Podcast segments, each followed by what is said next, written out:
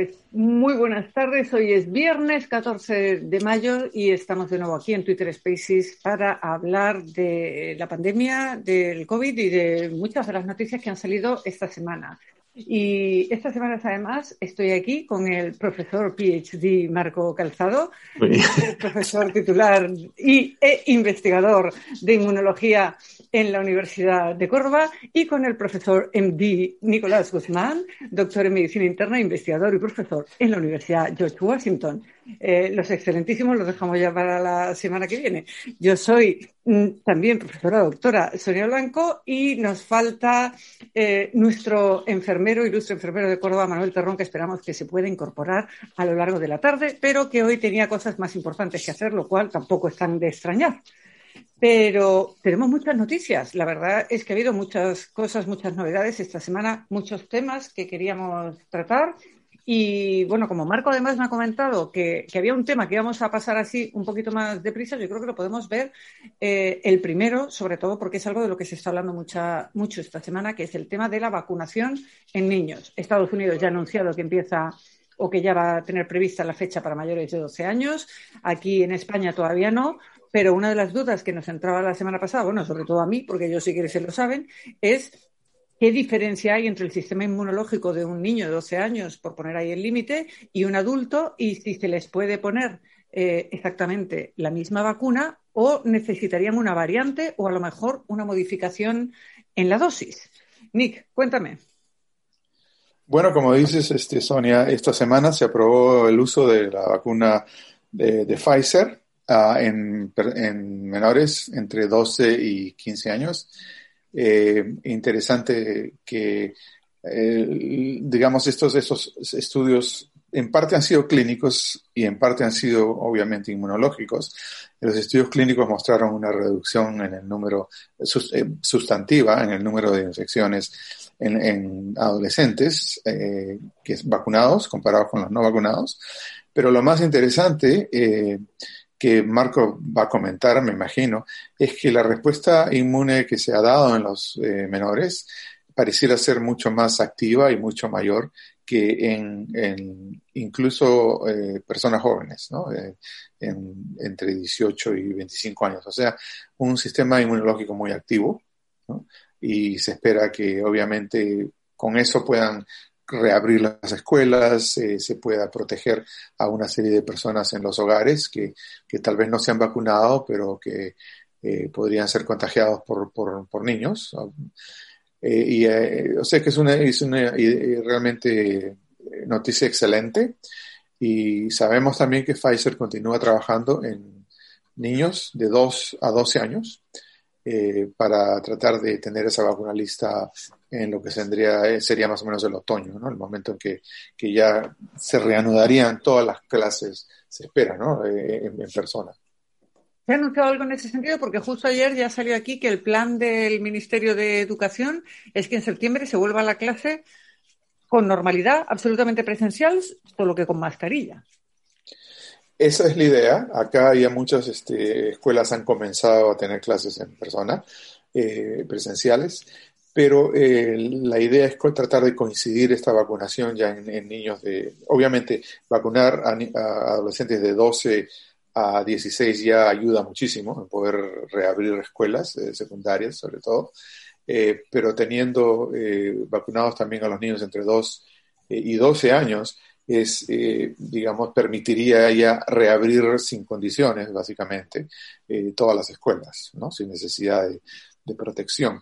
Eh, interesantemente, ayer la CDC eh, dijo que ya pueden eh, los vacunados reunirse, pueden estar en lugares cerrados, en lugares abiertos, sin usar máscara y sin distanciarse, ¿no? lo cual ha causado una serie de reacciones, algunas muchas positivas, porque la gente ya estaba cansada de todo esto, pero también hay, eh, particularmente los dueños de negocios están un poco preocupados porque puede que sus este, empleados no hayan sido todos vacunados.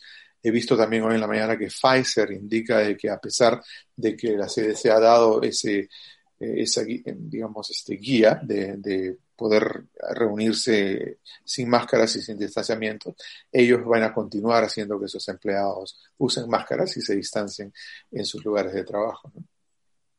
Lo que me, entra la duda es si yo voy a, a, una terraza a tomar una máquina San Miguel, por ejemplo, ¿cómo sé yo que el de la mesa de al lado está vacunado?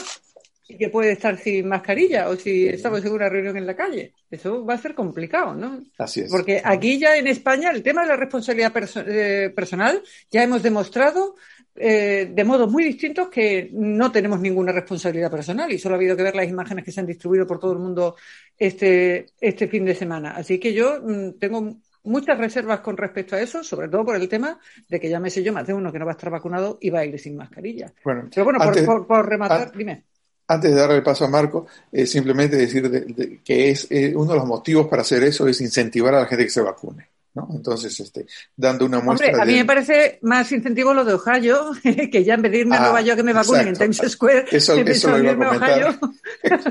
eso lo iba a comentar comenta, después. Comenta. No, no, no. bueno, el estado de Ohio ha, ha sacado una lotería de las personas que se vacunen. Creo que son los cinco vacunados de, de el día o la semana, no sé, que cada uno gane un millón de dólares. O sea, no, esto no es, no es una cosa, no es una cosa sencilla, es simple, ¿no?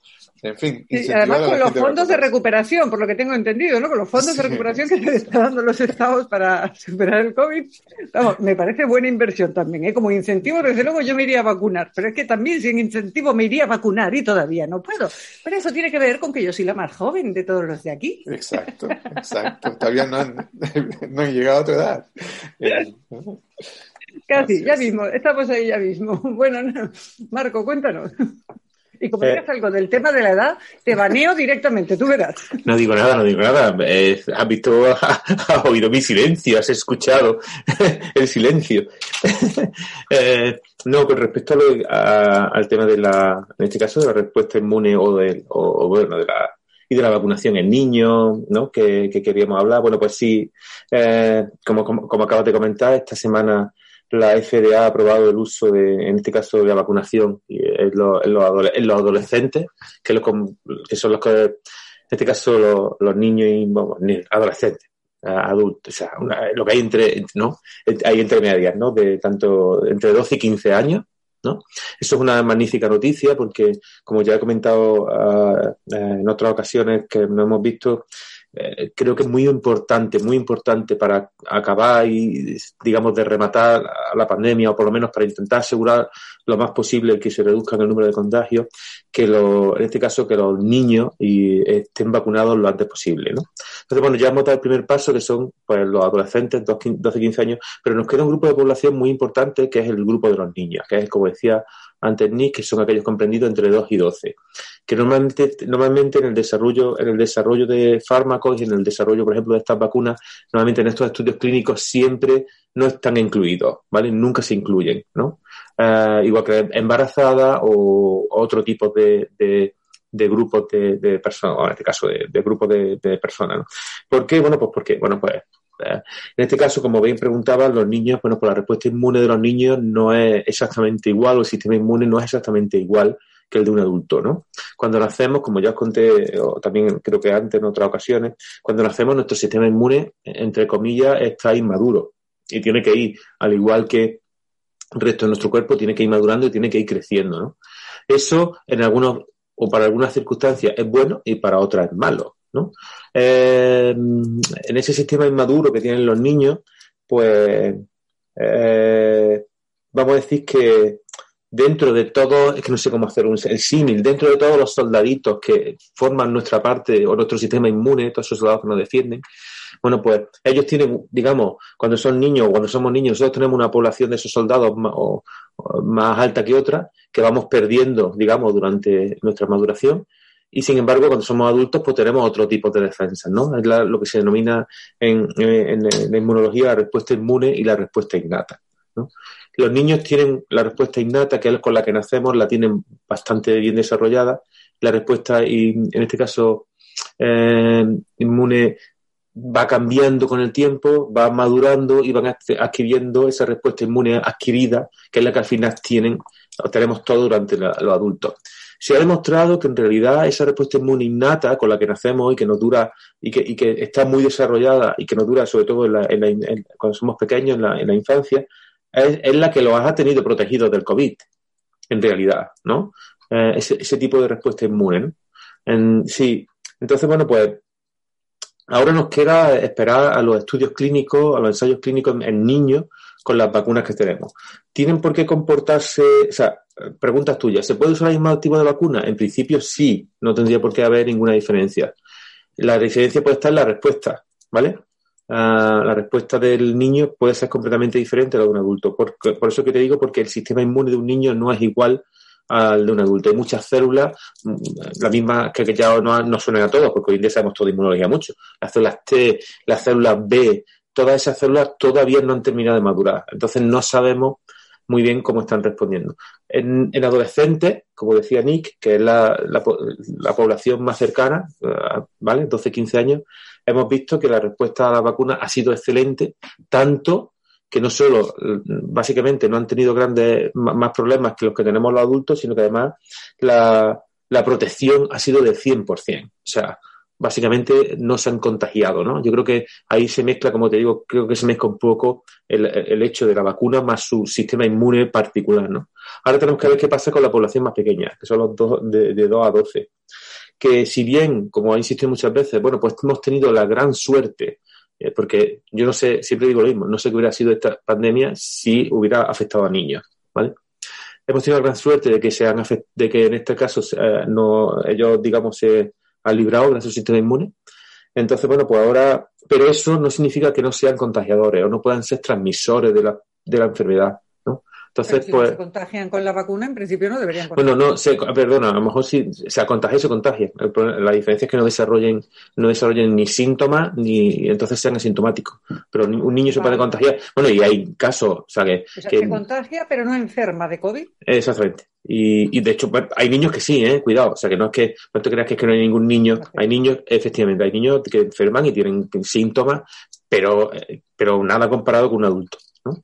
Pero sí son, entonces, al, poder contagiarse y poder transmitir, bueno, pues son una pequeña población, bueno, pequeña, es una población importante que, que, que tiene que ser tratada y, y, nada, entonces, bueno, pues todavía no, no, no, tenemos los resultados de esos estudios de, 12, de 2 a 12, pero creo que todo, por lo que yo poco que sea ahora mismo, creo que todo irá bien y esperemos que puedan ser vacunados lo antes posible, que idealmente sería a la vuelta o sea, que pudieran empezar a hacer las vacunaciones a la vuelta de, verano, o sea, antes de, la llegada del invierno.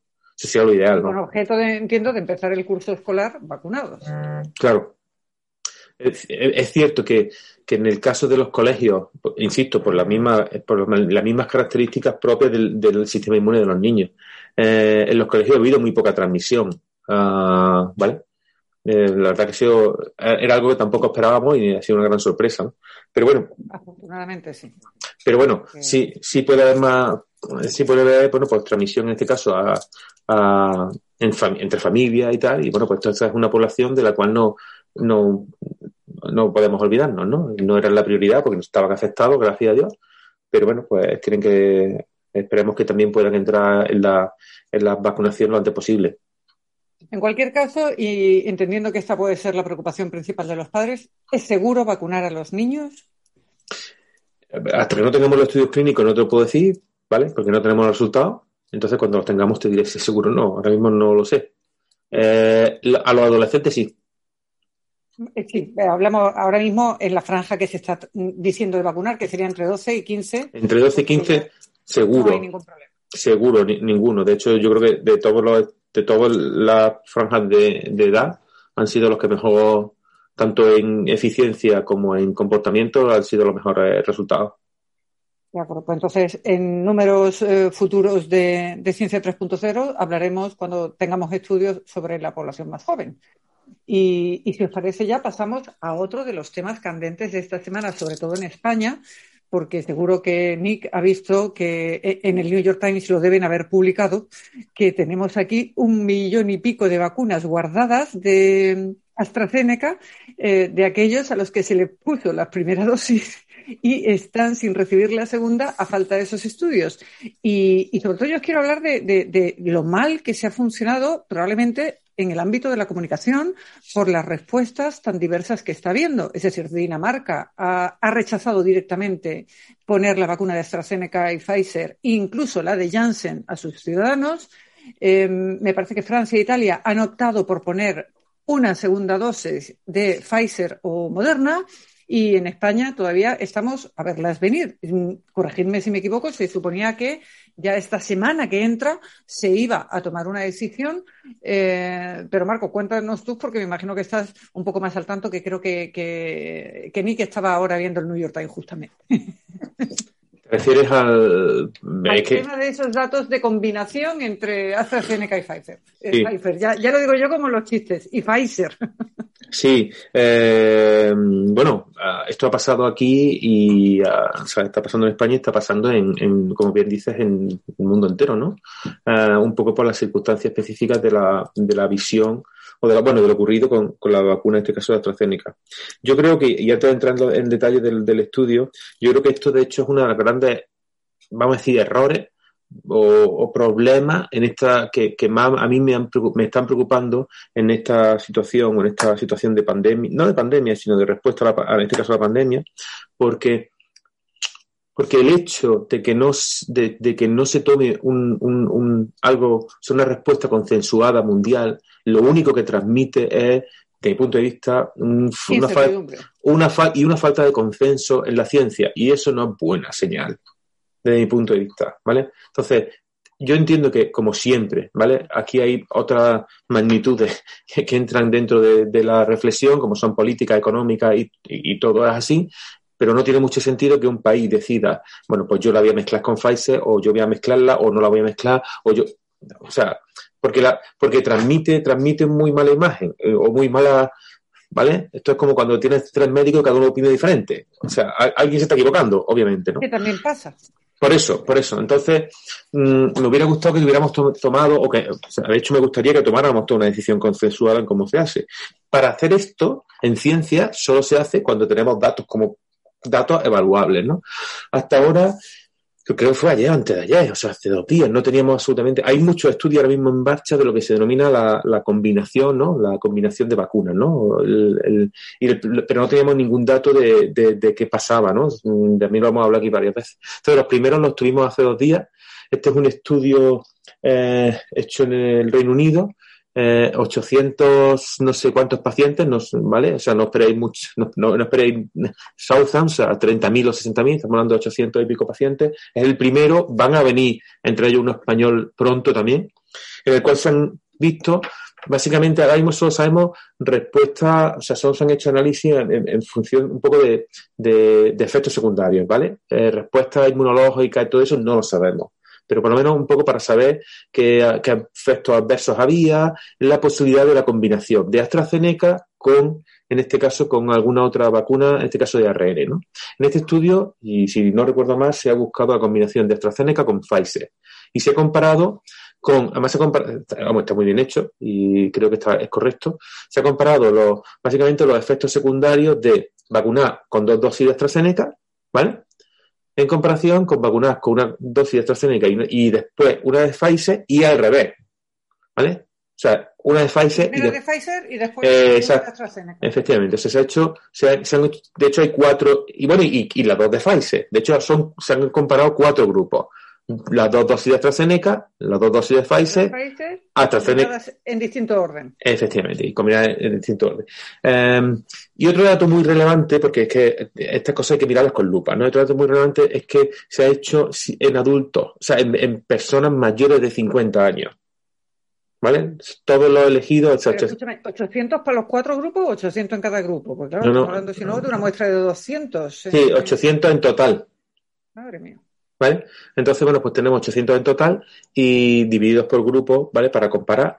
Ah, y tenemos, bueno, pues, y mayores de 50 años, ¿vale? O sea, que es que, insisto, ya sabéis que las edades aquí cuenta, son importantes. Entonces, bueno, los resultados los que muestran es que en aquellos casos donde se produce una combinación ¿vale? De AstraZeneca con Pfizer, independientemente de la, de la posición, o sea, sea Pfizer primero o AstraZeneca después o al revés, ¿vale?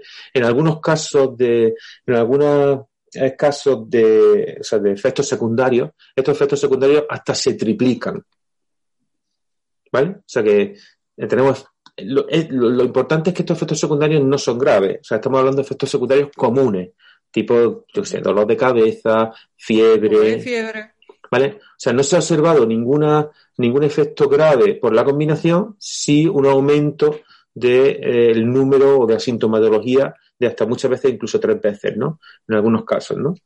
Entonces, bueno, pues es un dato relevante a tener muy en cuenta a la hora de combinar a fármacos, en este caso vacunas, sabemos ya que es posible, no vamos a tener efectos adversos. creo que, desde mi punto de vista, creo que es insuficiente como para tomar decisiones. Mm, pero bueno. Claro, es un estudio muy cortito. Muy cortito y, que necesita. Claro, y con muy poco tiempo. Exactamente, necesita un poco más de perspectiva, ¿no? No es, no es, yo qué sé, no es lo que hemos visto hasta ahora, por ejemplo, de los 30 o 50 mil pacientes en un estudio ya de meses, ¿no? Pero bueno, eh, estamos ahora mismo en expectativas ¿no? de qué está ocurriendo. Al menos sabemos que con este, digamos, primer estudio parece que no existen consecuencias graves, a menos a corto plazo. O sea, no estamos hablando de, no sé, de trombo en siete días, ¿no? O sea, que parece que... Pero sí es cierto que hay un aumento, ¿eh? Hay un aumento, de, en este caso, de, de esos síntomas más leves. Pero vamos, seguro que es un resumen, ahora ya que Nick nos cuenta más cosas.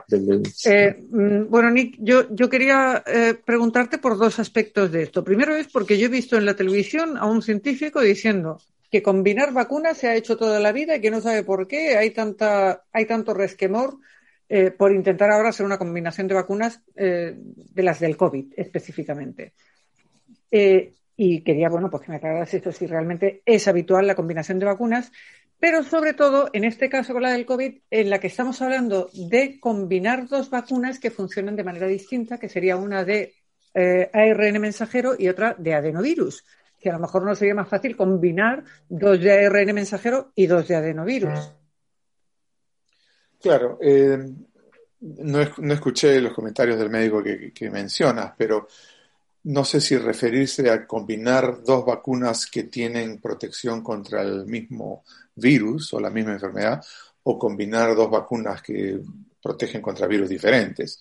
Eso último acaba casualmente eh, de pronunciarse la CDC, de que si uno quiere vacunarse contra el COVID y quiere vacunarse contra la gripe o influenza a la vez, que está bien, no hay ningún problema, que se comprueba de que todo, de que no habría ningún problema con eso, ¿no?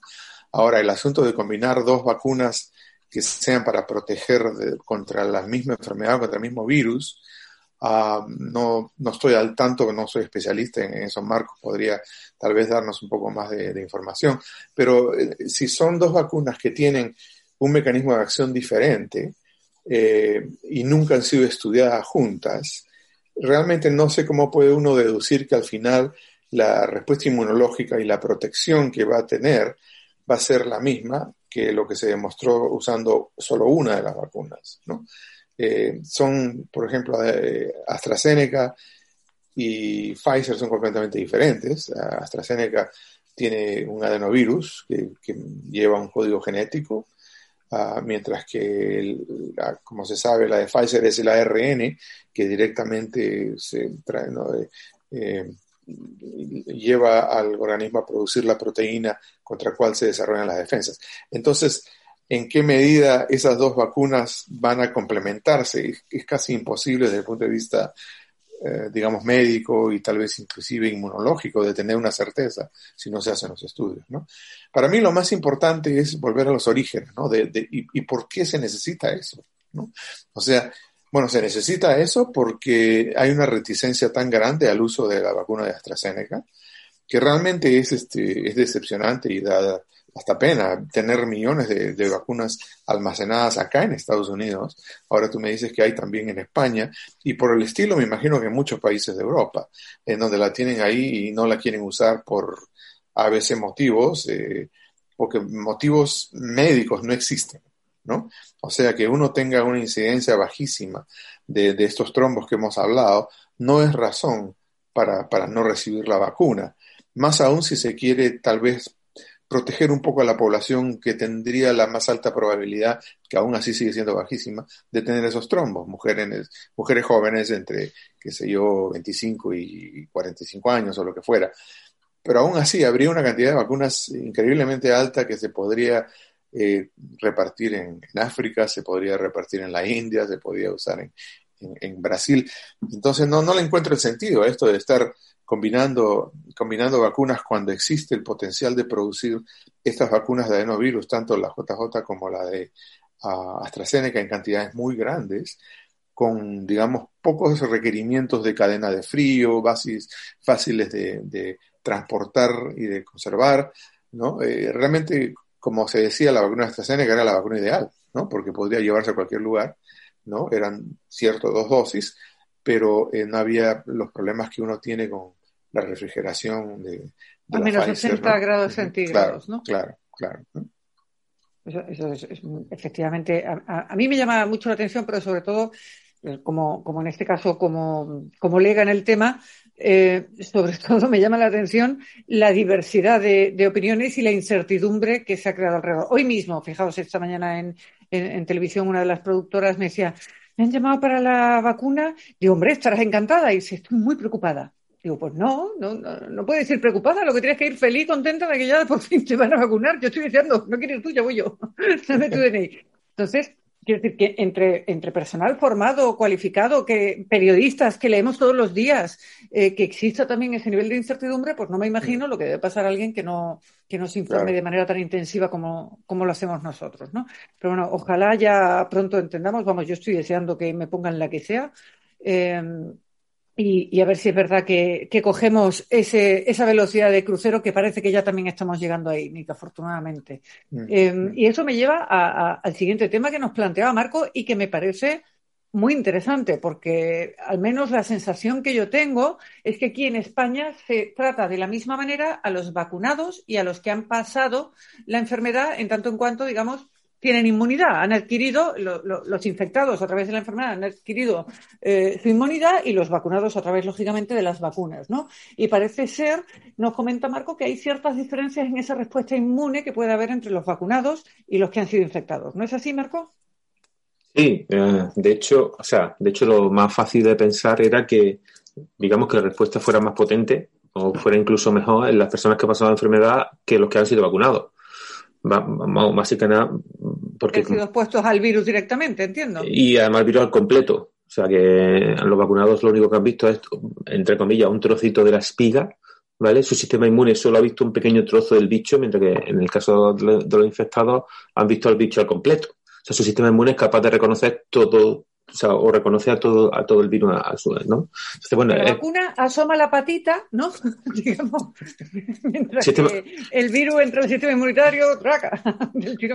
sí, vamos, no se le puede hacer un símil. Nuestro sistema inmune aprende, aprende por, básicamente, a, cuando, viendo, o sea, en, ese proceso de maduración que tenemos cuando somos niños, la manera de que tiene un sistema inmune de aprender es enseñándole lo que es nuestro, ¿vale? O sea, nuestro sistema inmune aprende a reconocer lo que es nuestro, ¿vale? De manera que él sabe, o digamos que reconoce todas nuestras proteínas, ah, ¿no? Y todas nuestras... Entonces, la respuesta, cuando tú tienes una respuesta inmune contra algo extraño, no es que esté reconociendo, a ver si me explico bien, no es que esté reconociendo a algo como extraño, sino que lo está reconociendo como no propio. ¿Me, me he explicado? O sea, yo conozco todo, todos los, no sé, imaginaros que tú solo vivieras con 10 personas. Yo solo conozco a estos 10 y yo sé que a estos 10 no, no les tengo que zurrar, pero como aparezca uno que no sé de estos 10, ahí se le zurro. Así aprende nuestro sistema inmune, ¿no? Entonces, en el caso de la vacuna, lo único que ha visto del virus es, es como si entrara una persona extraña, vamos a decir que lo que le ha visto ha sido los ojos. No conoce el resto del cuerpo nosotros nos vacunamos con un pequeño trozo. Mientras que en una persona que, ha estado expuesta al virus, lo ha visto en su totalidad, su sistema inmune sabe cómo es de arriba abajo, ¿vale? Ha visto, de hecho, lo que comentábamos hace unos episodios, eh, en muchos de los test rápidos que hacemos detectamos proteínas eh, que, no, con las que no, no nos han vacunado. Y mucha gente se ha hecho test de ese tipo y le daban como que no, como que no estaban, no tenían anticuerpos porque, claro, si, si es que esa proteína tu sistema inmune no lo ha visto.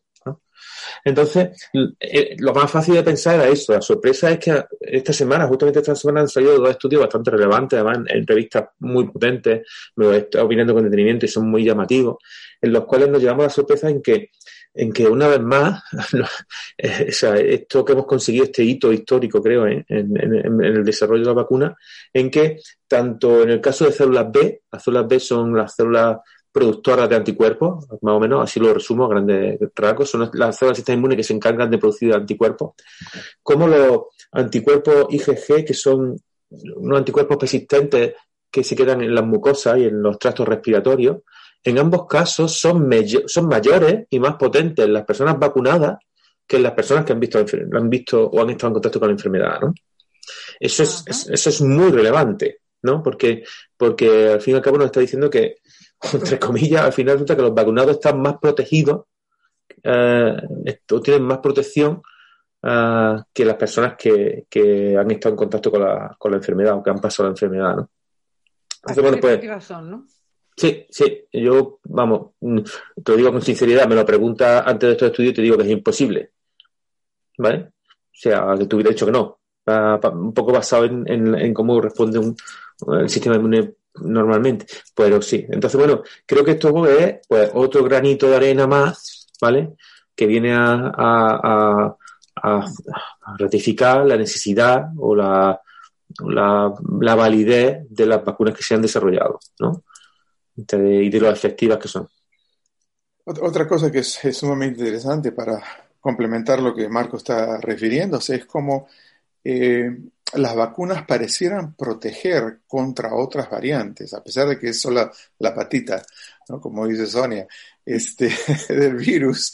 Eh, protege, eh, la de Pfizer, por cierto, protege contra otras variantes, incluyendo, eh, en cierta medida, ¿no? La, sudafricana y la brasilera, ¿no? Sin embargo, el caso se dio en Brasil, que mucha de la gente que tuvo la infección original con el virus original, cuando apareció la variante brasilera de Manaus, se infectaron de nuevo, mientras que la vacuna protegía, la infección per se no parecía proporcionar el mismo grado de, protección. Así que es, un fenómeno muy interesante. no, no, no, soy inmunólogo, así que no entiendo todos los detalles, pero es muy de por qué. Pero... O sea, que estamos diciendo que si yo me he contagiado de COVID con la variante originaria, que entiendo que es la de Wuhan, em, podría, eh, aunque he adquirido una cierta inmunidad, podría contagiarme con una de las nuevas variantes, la nigeriana, la sudafricana o la australiana. Mientras que si me vacuno, me protege contra todas las variantes, ¿correcto? En cierta, en cierta medida. En cierta medida, en, sí. En, Manaus, eh, cuando hubo la primera ola, eh, 70% de la población se, infectó, o sea, o por lo menos mostró algún indicio de tener una respuesta inmunológica al virus, ¿no? O entre los que estaban realmente infectados y los que tenían eh, respuesta de antígeno positiva, ¿no? Siempre hay que tener un poco de reserva porque pareciera ser que los, los en Marcos tal vez pueda decir mucho más de esto, que los, los, exámenes originales de antígenos tenían un cierto tipo de respuesta cruzada con dengue y existe mucho dengue en esas regiones también. Pero, pero no, pero eh, digamos el Ministerio de Salud y, la, Salud Pública, eh, los expertos de salud pública dijeron, bueno, Manaus alcanzó la inmunidad de rebaño. Tenemos más del 70% infectados. Y cuando llegó esta nueva variante, cuando mutó o lo que fuera, eh, Manaus ha sido uno de los sitios más afectados. Ha habido cantidades y cantidades de personas con enfermedad, con infección y muertes, ¿no? Entonces, este, obviamente no hubo protección en esa primera, o por lo menos no el grado de protección que uno hubiera esperado de una enfermedad viral que produce una buena respuesta inmunológica, ¿no? en esa primera onda. Desde luego, mm, eh, es curioso. ¿eh? ¿eh? Es impresionante que efectivamente en un año hayamos tenido las vacunas y que mm, prácticamente todos los días estemos aprendiendo cosas nuevas de, este virus. ¿no? Es un virus del que todavía no, terminamos de saberlo todo eh, y lo que nos queda, me temo, de, momento. Oye, Nick, en Estados Unidos, no sé si por estados, pero en general no tenéis toque de queda, ¿no? De que a tal hora tenéis que estar en casa. No, se, no, no existe de una manera sistemática. De vez en cuando, cuando es el Spring Break, por ejemplo, en Florida, y se, los, los Las vacaciones de los este, universitarios. Claro, este, puede ser que una ciudad o un condado decida que a partir de las 10 de la noche todo el mundo tiene que irse a su casa. Eh, dura poco, eh, pero no, no de manera sistemática como, como ocurre sé, en otros países. Bueno, pues como, sabrás, aquí el estado de alarma eh, finalizó el pasado 9 de mayo eh, y tanto en las principales ciudades, tenemos que decir, como en otras ciudades europeas, que también lo hemos visto en, eh, en Bélgica, parece que se ha confundido el, el, fin del estado de alarma con el fin de la pandemia. ¿no? Y, y, hemos tenido pues esas imágenes que te comentaba al principio tan, tan espantosas eh, sobre de, fiesta, de dejar de lado las medidas, de bajarse la mascarilla, de estar todos juntos, de compartir vasos, de compartir fiestas, de abrazarse. Y, bueno, quería saber vuestra opinión como miembros de, de la comunidad científica de si ha llegado el momento, por, mm, eh, y más en los niveles que estamos de vacunación, ¿no? de, quitar las medidas de seguridad que teníamos hasta ahora, las principales medidas al menos como puedan ser eh, mascarilla, mm, manos limpias y distancia de, social. Desde mi punto de vista, no. En, en, Estados Unidos, donde tenemos ya más de 140 millones de vacunados, o sea, ah, realmente existe un, eh, áreas como donde estoy yo, en Virginia del Norte, cerca de Washington, esta zona metropolitana, en donde la incidencia de COVID ahora es bajísima. ¿no? Eh, hay muchos vacunados, más del 50% está vacunado uh, en el condado donde yo estoy. Pero aún así, yo creo que, que el, el, digamos, el dictar eh, una guía eh, que uno puede estar sin mascarillas y que puede ir y reunirse en lugares cerrados como si nada hubiera pasado, es contraproducente porque todavía hay mucha gente que no se ha infectado y hay mucha gente que no se ha vacunado, ¿no? Y, esa, y la gente que nunca siguió, digamos, estas, este, estas medidas y no se vacuna, es van a ser las primeras personas que van a decidir que, bueno, ya es hora para hacer más de lo que hacíamos antes, ¿no? Y entonces este, las infecciones van a continuar. Eh, quién sabe, por ahí aparezca una cepa que es un poco más contagiosa y van a haber focos, yo creo, eh, tal vez no entre los vacunados, pero el, problema es la persona, es la gente no vacunada. Va a seguir habiendo hospitalizaciones y va a seguir habiendo eh, mortalidad, ¿no? Así es. Y Marco, tú has visto esas imágenes igual que yo, pero además eh, hablábamos de un artículo esta semana de Cordópolis que hablaba de esa maravillosa fiesta que tenéis en Córdoba, de los patios de Córdoba, que es una preciosidad, que el año pasado, lógicamente, no se pudo celebrar y que, eh, bueno, pues el titular de la noticia en este caso era Los patios de Córdoba rozan las 40.000 visitas en el primer sábado de fiesta. Parecen 40.000 personas, parecen una mijita de más, ¿no? Sí. Para estar en pandemia. No, pero, bueno, pero no, quiero tirar para casa, ¿eh? Pero no, no... son muchos patios también, ¿no? Eh, eh, claro, bueno, claro, hay que conocer, o sea, eso no es una fiesta en un sitio no es un, eh, claro, la fiesta de los patios no es un sitio, ni es, o sea, un sitio cerrado, ni es una, o sea, no es un, diría? un recinto. básicamente son casas desperdigadas por toda Córdoba, o sea, de, las cuales abren los patios de sus casas y donde la gente va, eh, los visita y se marcha, ¿no? Eh, o sea que no es, no es la imagen que hemos estado viendo estos días, ¿no? Eh, y, si además eso le añadimos en que, en que ciertamente en este caso tanto el ayuntamiento como eh, ha, tomado muchísimas medidas de seguridad, ¿vale? Había control de aforo, ¿no? Sí, sí, sí, sí, de temperatura.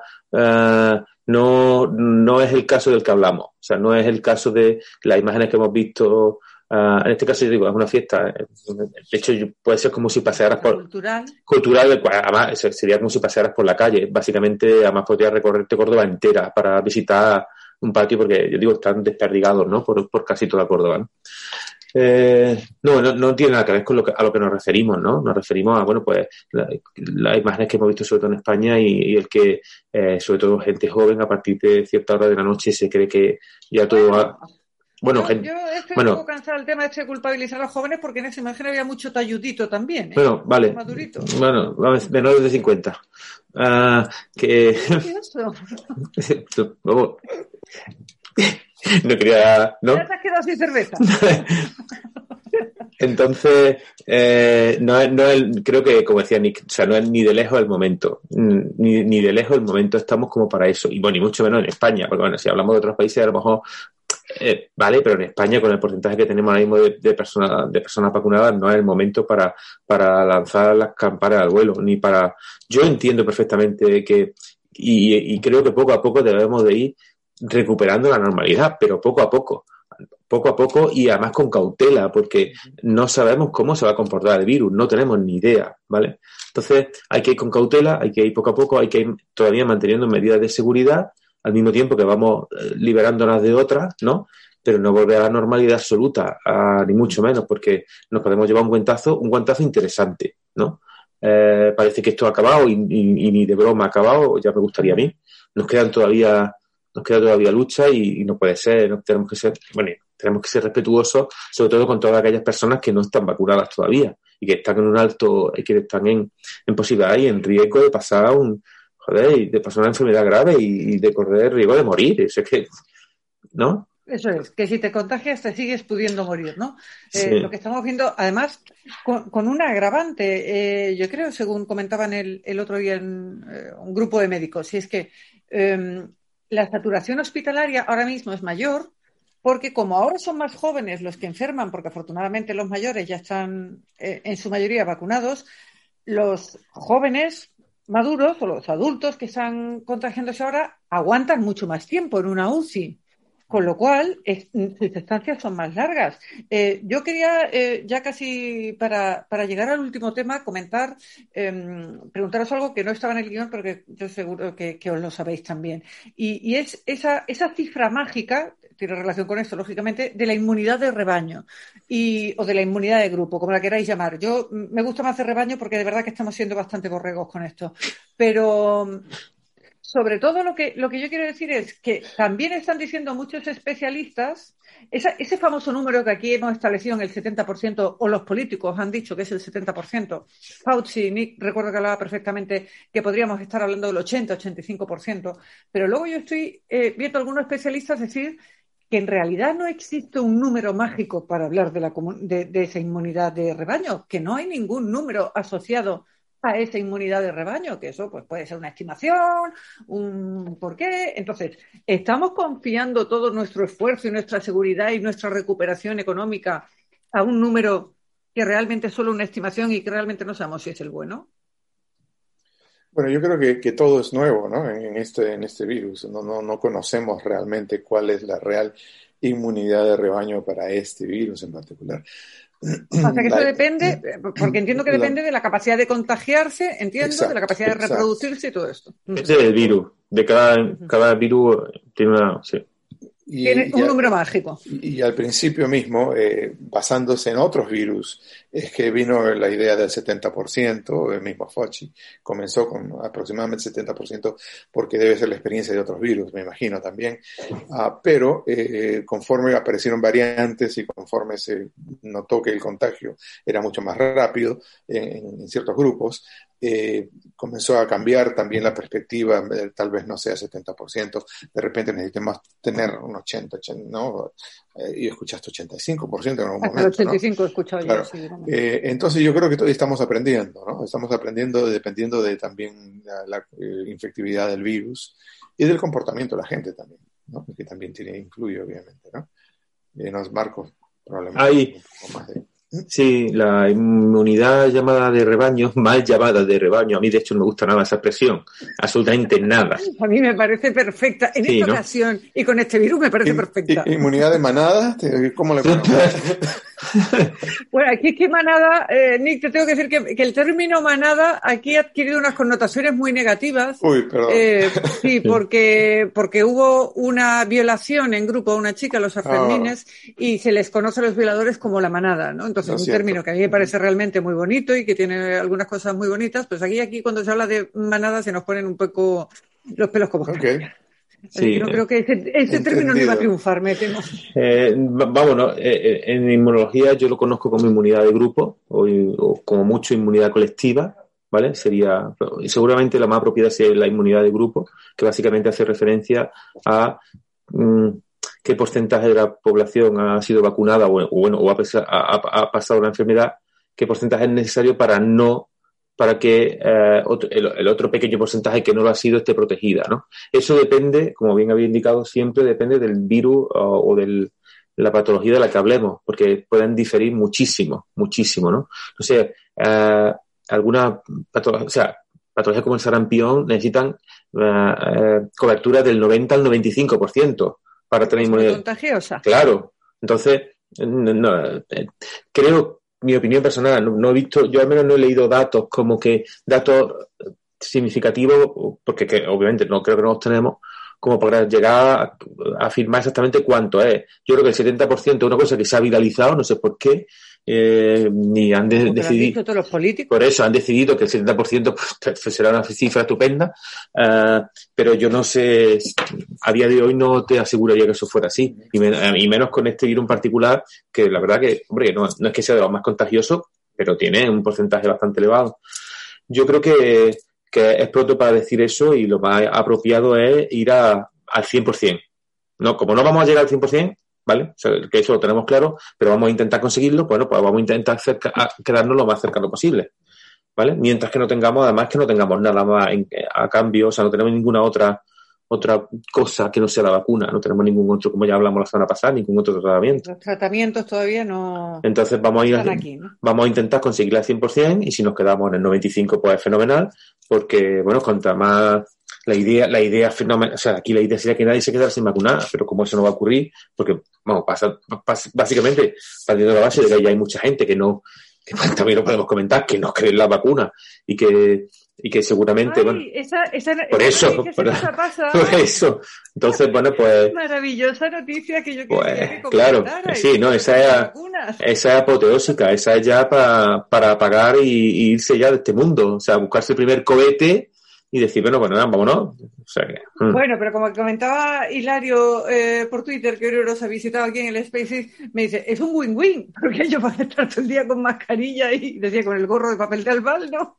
O sea, no, supongo, no sé si era tenido tiempo de ver, Nick, los antimascarillas se quieren proteger ahora de los vacunados porque piensan que, que, que esparcéis, yo, yo, no, esparcís, eh, exactamente, esparcís eh, una proteína mala que los va a, a matar. Eh, con lo cual ellos ahora van a empezar a guardar distancia social y a ponerse mascarilla, lo cual a mí me parece fenomenal. me parece una genialidad. No podía pedir más. Estoy encantada. ¿Qué, hacemos con los antivacunas? Bueno, la, parte buena es que, aunque no estén vacunados, si van con mascarilla no van a, vamos a reducir mucho su posibilidad de que contagien a los demás, ¿no? de contagiarse ellos y por tanto de contagiar a los demás. Es muy, yo te voy a decir una cosa, yo he tenido experiencias personales, personales, ¿vale? ¿Con antivacunas? Sí, ¿vale? Y además, claro, tengo un texto de inmunología, o sea, lo mío tiene más... no me dirás que tienes alumnos antivacunas.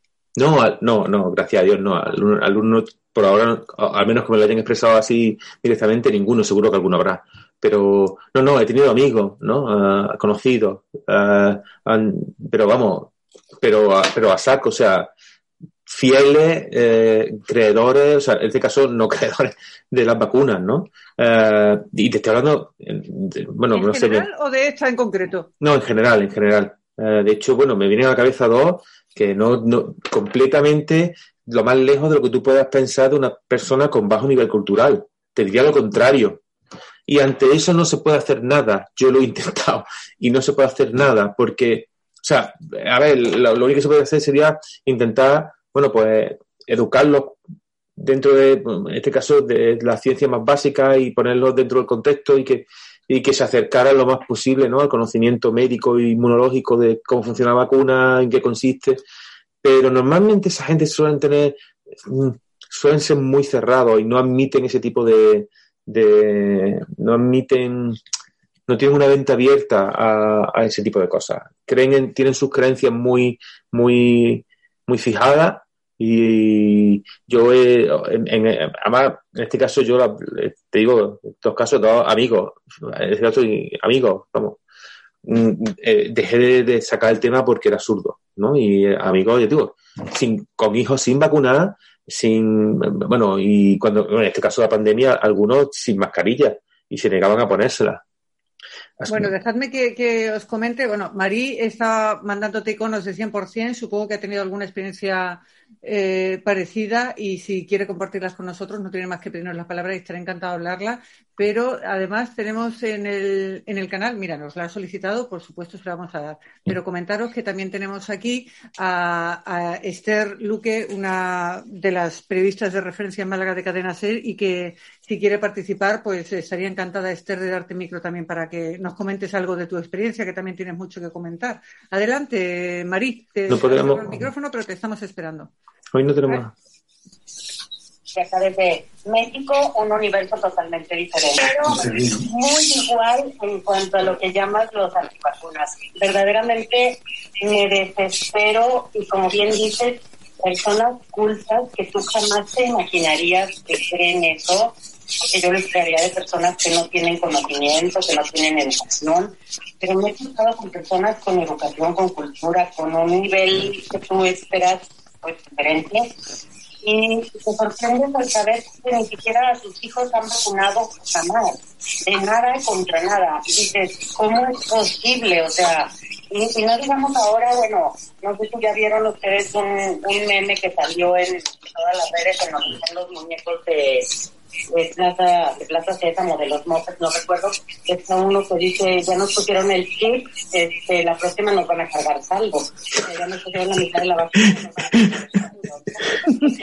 la verdad a mí, escuchar hablar de la gente que está en contra de las vacunas, o al principio creo que todos en esta, en esta nueva enfermedad, en esta nueva pandemia, teníamos nuestras nuestro recelo, nuestras reservas, pero conforme fueron saliendo las pruebas, conforme escuchamos hablar a los expertos, pues nos hemos vacunado, ¿no? Yo, yo a mí aquí en México me tocó por el, ser psicóloga dentro del ramo médico. Y, y este, ya, ya tengo la primera dosis de Pfizer y estoy esperando mi segunda dosis. Entonces, la verdad, yo personas que tienen la oportunidad, que no la toman, se me hace verdaderamente algo fuera de la realidad. Y, y luego que te digan, me voy a ir a la selva a hacer un reto porque yo mi salud y con eso me voy a mantener. Cuando yo he visto deportistas caer en la UCI, estar más de 40 días y salir, que no pueden sostenerse el pie, he visto médicos con todos los cuidados o incluso personas que no salieron de su casa y se contagiaron por lo que fuera. O sea, se me hace impresionante. Y claro que lo he escuchado. Qué, qué ansias con todo eso. Soy Mari, cierro mi micrófono por ahora y un gusto estar aquí compartiendo. Pues muchas gracias, eh, Mari, muy ilustrador. No sé si queréis comentar algo de lo que ha comentado Mari. Nada, completamente lleve toda la razón y es, lo que hay. Creo que todos hemos vivido experiencias parecidas, ¿no? Es muy claro. Si hay algo, de todas maneras, y ya no, no, por no tirar, ya termino yo, por no tirar para no barrer para casa, si hay alguna, uh, o sea, de, todo lo que el ser humano ha desarrollado como fármaco, ¿vale? Uh, o como tratamiento, si hay algo que ha demostrado eficacia, ¿vale? que ha, y que ha, acabado con enfermedad, la ha erradicado por completo, han sido la vacuna. O sea, creo que, que el dudar de la capacidad de protección que que, y, de, y, de, la utilidad de la vacuna hoy en día es básicamente de, ser un completo necio y un completo, o en este caso un completo loco. Pero bueno, cada uno allá con sus circunstancias. Pues yo creo que con esa frase nos quedamos, Marco, ya son las 7 de la tarde. Como siempre, quiero agradeceros eh, que hayáis estado aquí una semana más hablando de todos estos temas que todavía nos preocupan mucho. Ojalá pronto ya dejen de preocuparnos. Según dice nuestro presidente del Gobierno, estamos a 96 días de la inmunidad. Yo voy a seguir diciendo de rebaño. y ya que él está haciendo la cuenta atrás del 100 al 1, yo también la voy a hacer, sobre todo para si en algún momento nos decíamos del camino, recordárselo. Y daros las gracias también a todos los que os habéis pasado por aquí. Ya se nota que está haciendo mejor tiempecito, ¿eh? Y cuesta más a las 6 de la tarde con la calor que está cayendo. Eh, venirse aquí a escuchar, pero si todo va bien, pues aquí estaremos la, semana que viene. Eh, deseando volver a hablar con vosotros, deseando contaros cositas y, y a ver si pronto nos podemos tomar esa cervecita. A lo mejor, mira, a lo mejor la cervecita Marco y yo no las vamos a poder tomar antes, ¿eh, Yo... seguimos esperando por aquí también, por este lado del Atlántico. Y, hoy echamos de menos, nos falta una pata hoy, que no ha podido estar, pero bueno. sí. Que sepa que le echamos de menos, ¿eh? Y, eh. Que, y que esperamos que pueda estar aquí la, la semana que viene, por supuesto que sí, que ha sido una gran incorporación a Ciencia 3.0, que se llamaba así porque éramos nosotros tres, lo mismo lo tenemos ya que cambiar a Ciencia 4.0. Han pasado cuántos años, o sea, yo creo que podemos... 2007. Eh, por, por, eso podemos evolucionar como los Pokémon, no hay problema, o sea, ya podemos ya pegar el salto al 4. Hemos crecido, ¿no? Sí, sí, sí. Podemos evolucionar y ya somos cuatro y, y se justifica el cambio además, o sea, está fenomenal. Pues muchísimas gracias a todos, a todos los que os habéis pasado por aquí por escucharnos y nos vemos la semana que viene. Hasta luego. Muchas gracias. Hasta luego.